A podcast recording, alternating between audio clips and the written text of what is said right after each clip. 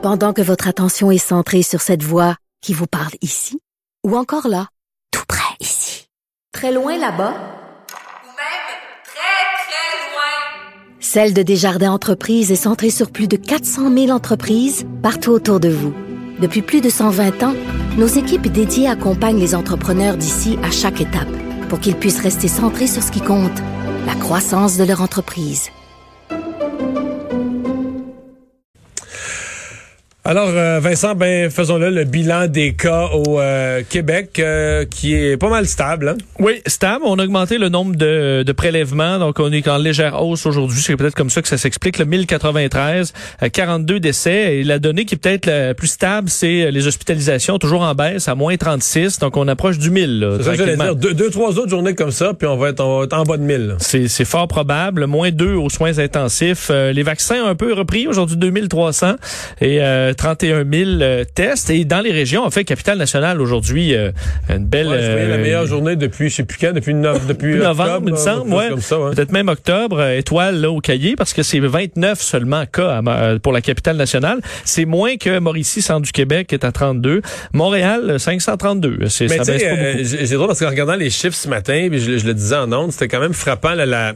J'ai repensé à Christian Dubé qui disait dans la conférence de presse, il nous faut un nombre de cas qui a baissé, mais il nous faut aussi une stabilité. Et une des régions à qui ça aurait pu être tentant de, de, de placer en zone orange avec les chiffres qu'on avait en date de la conférence de presse de mardi, c'est l'Estrie. Puis depuis deux jours, ça a monté pas mal, là, ça a monté. On est remonté en haut de 40 cas par jour. On en est à Estrie. 44 aujourd'hui, ouais. 44, je pense qu'hier c'était 42, et tu dis, oups, tu sais, ils ont eu un, je pense qu'ils ont eu un, un 11, puis un 10, ou un 12, puis un 10, tu sais, des chiffres beaucoup plus bas.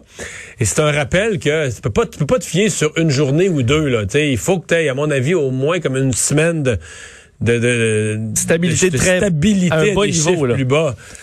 Euh, tout à fait. Euh, D'ailleurs, euh, si on jette un coup d'œil du côté de l'Ontario, aujourd'hui, c'est plus 1563. Hier, on était à peu près, depuis quelques jours, euh, vraiment très près de ce qu'on a au Québec, euh, surtout dans la région de Toronto, 88 décès et le nombre de cas du variant britannique fait un bond, quand même 46 nouveaux cas. Mais là, Euh, qu'est-ce qu'ils font? On est à 152. Ben, ils font plus de tests. Ils testent Ben plus. oui, c'est ça. Nous, on est encore... Mais là, nous, on va comment Semble-t-il, par exemple, que la grosse éclosion là, qui inquiète à Saint-Jean-sur-Richelieu, comme on voit beaucoup de cas, on, on se méfie que ça puisse être le variant britannique qui est plus contagieux.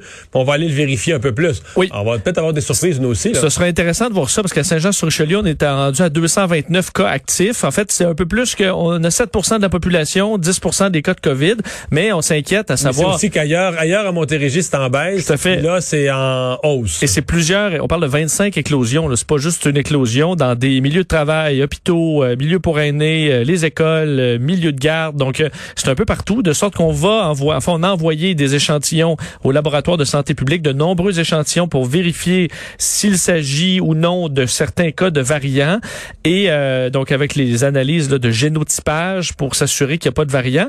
Évidemment, ça va changer la donne dépendamment des résultats tout ça. D'ailleurs, aujourd'hui, euh, au Quality Hotel de Saint-Jean-sur-Richelieu, on, on a déployé une clinique de dépistage mobile pour inviter les citoyens, le plus de citoyens possible à aller se faire dépister. Alors, on essaie d'étouffer cette euh, hausse de cas en espérant que ce soit tout simplement une hausse euh, comme ça soudaine euh, du euh, en fait du virus non plus original et que ce soit pas le variant. On aura des réponses sous peu. C'est pas demain matin qu'on va avoir euh, des bateaux de croisière euh, au Canada. Même j'ai même été euh, Surpris, hein? ben, c'est-à-dire que compte tenu quand même que le, le- le- à date c'était toujours quasiment des mauvaises surprises que nous a réservé le, le virus, mais on se dit peut-être qu'un jour on aura des bonnes surprises ou que ça finira un peu plus vite que prévu, mais là on, se donne du temps. Ben, surtout qu'on voyait vraiment la fin pour 2021, puis là quand on est rendu à parler de choses en 2022, on effectivement, c'est ça, ça Donc la date ça fixée? frappe. La date fixée, en fait, on, euh, pour il n'y aura pas de navire de croisière dans les eaux canadiennes avant février, enfin le 28 février 2022. Donc mars 2022. au fond. Mars 2000, donc dans plus d'un an. là. Euh, c'est dans longtemps. La raison, ben, en fait, euh, on a vu la complexité là, des navires de croisière lorsqu'il y a des éclosions. Euh, et euh, donc, on interdit tous les croisières, les- toutes les croisières transportant plus de 100 personnes et des, des plus petits euh, bateaux dans le nord. Là, parce qu'il y a des plus petits bateaux, même des plaisanciers qui peuvent se rendre dans le nord, dans certaines communautés. À l'exception des bateaux utilisés par ces communautés-là, on veut pas voir de gens aller en petites vacances un petit peu partout dans les eaux euh, territoriales canadiennes, dans le Grand Nord, pour aller contaminer des, euh, des communautés. Alors, ce sera également interdit jusqu'au 28 février. Euh, on explique quand même que, ben, d'un, on est conscient, c'est le ministre des Transports euh, fédéral, M. Aljabra, aujourd'hui, qui disait, on comprend que ce sera très difficile, parce qu'entre autres, dans le fleuve Saint-Laurent, il y a les escales des croisiéristes qui vont à Québec, à Montréal, et même dans la région de Saguenay, que ce sera difficile, c'est des pertes de revenus Parce importantes. Les navires de croisière, là, euh, je voyais aujourd'hui, je veux pas, la Grèce disait pouvoir, avec les vaccins, espérer reprendre les croisières cet été. Oui, d'ailleurs, il y a des, on, le dit et même on le citait dans bon dans cette annonce aujourd'hui que les euh, les tests présentement par certaines compagnies compagnies de croisière fonctionnent bien. On est capable d'instaurer des mesures quand même fonctionnelles. Que d'ailleurs, il y a le public est prêt à ça. On dit que ceux qui font des croisières, selon un sondage, 74% des croisiéristes euh, seraient prêts à faire une autre croisière dans les prochaines années et que presque 60% des voyageurs qui en ont jamais fait seraient intéressés à faire des croisières dans les prochaines années. Donc on dit il y aura un bassin, on veut s'assurer d'une relance, mais pour 2022. Alors cet été et même cet automne, parce que souvent la saison, entre autres pour Québec, euh, Saguenay, même Montréal, Ouais, c'est beaucoup à la fin fin de l'été et dans l'automne lors des couleurs. Donc on, se- on aurait pu se dire, est-ce qu'on se donne une chance pour là? Mais non, c'est sûr que ça se prévoit longtemps. D'ailleurs, on disait que les ventes et les réservations de croisières pour 2022, déjà ça allait bien. Euh, mais c'est c'est dans longtemps. Mais quand même, c'est- la première annonce qu'on a, COVID, là, qui met un X sur euh, des, des mois de, des mois du mois de l'année 2002, là, les premiers mois de l'année 2002. 2022, tu vois. 2022 qui nous rapporte là, en mars 2022.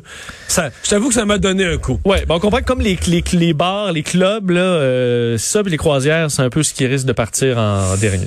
C'est sûr. Euh, François Legault qui a justifié tout le flou autour euh, de son, son, son, ce qui euh, irrite le maire de Québec, là, les retards dans le dossier du tramway. Oui, on l'a vu dans les dernières semaines, le maire Labombe qui est un peu excédé par ses, ses retards, veut que le projet de tramway puisse aller de l'avant rapidement. Et on sent qu'au gouvernement de ben, au gouvernement de François Legault, on est plus hésitant.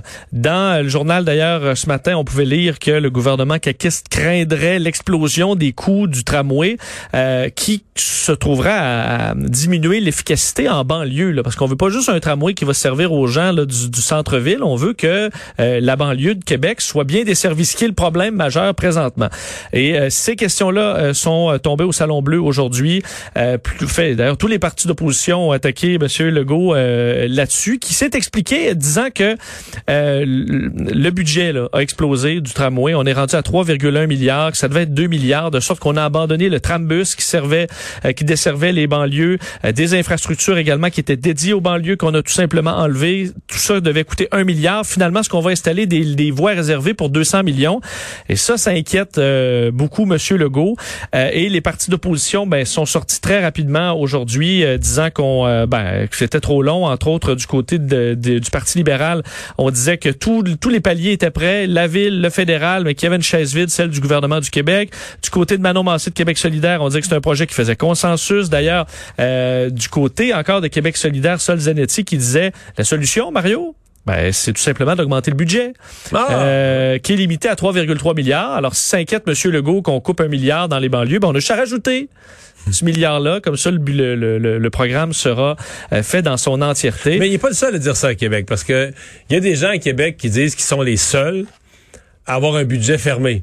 C'est que pour le REM, pour le métro de Laval, pour le nommelet tous les projets, on n'a pas vu beaucoup de projets Mais non, fermés. il y a dépassement. Bon, il y a dépassement, il y a dépassement. 300 millions de plus. Envoie 300 millions de plus. Mais là, que dans le cas de, on, on a l'impression que dans le cas de Québec, on n'a pas la même, euh, on n'a pas la même souplesse.